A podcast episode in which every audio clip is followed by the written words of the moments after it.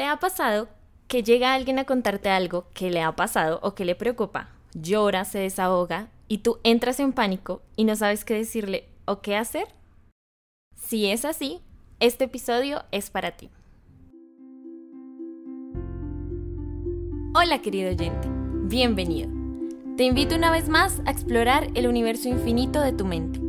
Soy Catalina Díaz y soy una psicóloga más.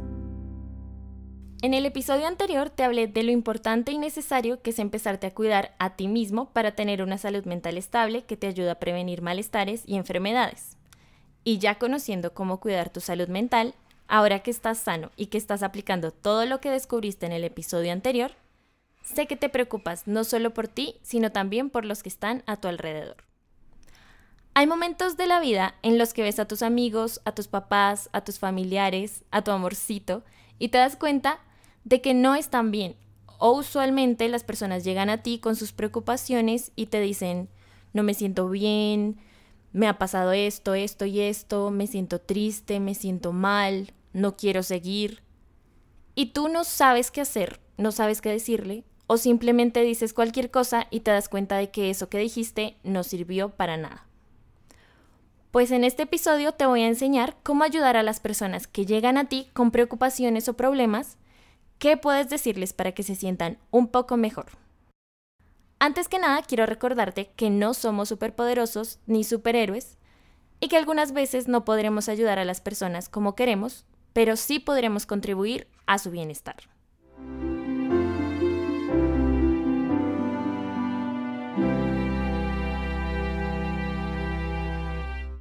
Lo primero que tienes que hacer es escuchar a esa persona con tu corazón y tu mente abiertos haciéndole preguntas y afirmaciones con los que la persona se sienta comprendida, que sienta que realmente estás interesado en lo que le pasa. No tengas miedo de las expresiones emocionales de la persona. Pregúntale cómo se está sintiendo, qué piensa de todo lo que le está pasando, y evita regañarla o decirle que no debería sentirse así. Si tu amiga se parte la uña y llora, o tu amigo se enoja porque perdió su equipo de fútbol, por favor te pido que evites decirle, ¿Solo por eso se puso así? Hay cosas mucho más importantes por las cuales preocuparse. Llore cuando haya algo por qué llorar de verdad. Sea hombre y deje de llorar por bobadas. Por favor, no hagas eso. Si te dijeran eso a ti, ¿te sentirías comprendido? ¿Te sentirías con la libertad de hablar de lo que te hizo sentirte así? En vez de eso, puedes hacer afirmaciones empáticas como debe ser terrible sentirse así, no debe ser fácil pasar por esta situación o no me puedo imaginar lo que debes estar sintiendo. Cabe resaltar que si no has escuchado lo que le pasa a la persona y por qué llegó a sentirse así, no será fácil hacer estas afirmaciones de corazón y vas a sonar un poco sobreactuado. Incluso si no sientes que se agrave la situación y no sientes empatía, es mejor que no digas nada. Evita también contarle tu vida y lo difíciles que han sido tus problemas a menos que sean de utilidad para la situación de la persona. Trata de enfocarte en lo que le está pasando a esa persona y no en tus experiencias pasadas o actuales. Si es alguien cercano, no temas darle un abrazo o tocarle el hombro. Hazlo sentirse comprendido y acompañado. Pregúntale cómo empezó el problema, cómo ha cambiado su vida desde el problema y pregúntale por su funcionamiento CASIC, es decir, lo conductual, lo afectivo, lo somático, lo interpersonal y lo cognitivo. En lo conductual, pregúntale por su trabajo, su estudio, si ha dejado de, dormir o de comer, si ha tomado bebidas alcohólicas o ha empezado a consumir sustancias psicoactivas. En lo afectivo, pregúntale qué siente y cómo se ha sentido en los últimos días. En lo somático, pregúntale cómo está su salud, si se ha deteriorado, si le ha empezado a doler algo o si se siente tenso. En lo interpersonal, pregúntale si se mantiene en contacto con sus seres queridos.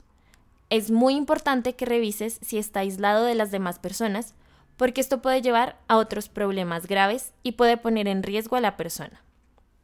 Y en lo cognitivo, pregúntale qué piensa de toda la situación, qué piensa o cómo ve el futuro a partir de lo que le ha pasado y cuáles son sus preocupaciones específicas. No temas preguntarle si ha pensado en acabar con su vida o si ha pensado en terminar su sufrimiento de alguna forma. En este punto es importante saber si sí lo ha pensado, si tiene un plan estructurado y si tiene los medios para hacerlo. En este caso es muy importante conectarlo con su red de apoyo, que son su familia o sus amigos más cercanos, con un psiquiatra de urgencia y no dejarlo ir hasta que esté seguro de que la persona va a estar en manos profesionales y sin ningún riesgo.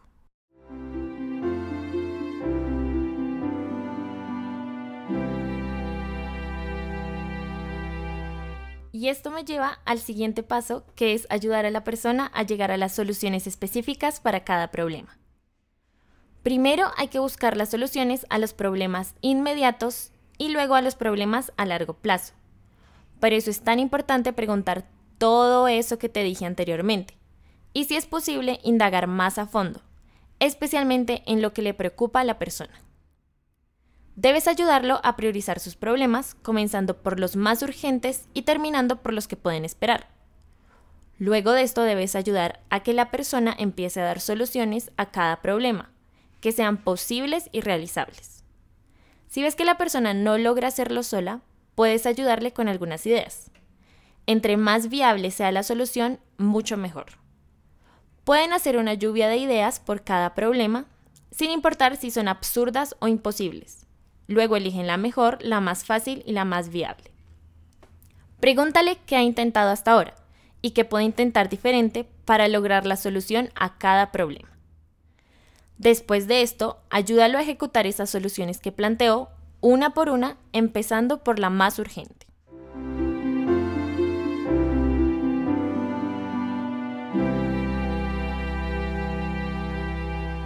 Y finalmente, conéctalo con recursos de ayuda como su propia familia, un psicólogo, un grupo de apoyo, etc.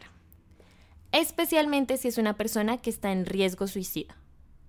No lo dejes ir sin que estés seguro de que la persona va a estar bien y va a estar sana y salva.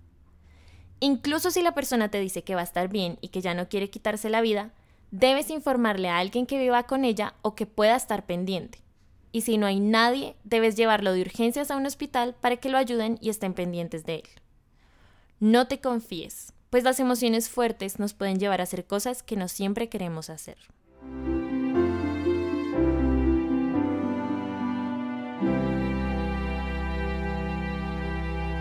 Siempre podemos ayudar a los que más queremos, no solo estando presentes para ellos, sino también escuchándolos, guiándolos hacia soluciones y hasta llevándolos a otras personas que son de más ayuda que nosotros.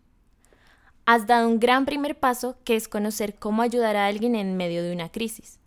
Y sé que esto será de gran ayuda para ti y para los que te rodean.